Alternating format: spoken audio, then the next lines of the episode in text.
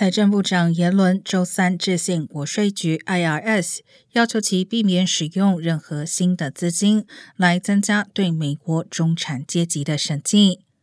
根据即将交付众议院表决的降低通胀法案，IRS 将在未来十年获得额外七百九十六亿元资金，其中四百五十六亿元将用于执法，引发了人们对更频繁审计的担忧。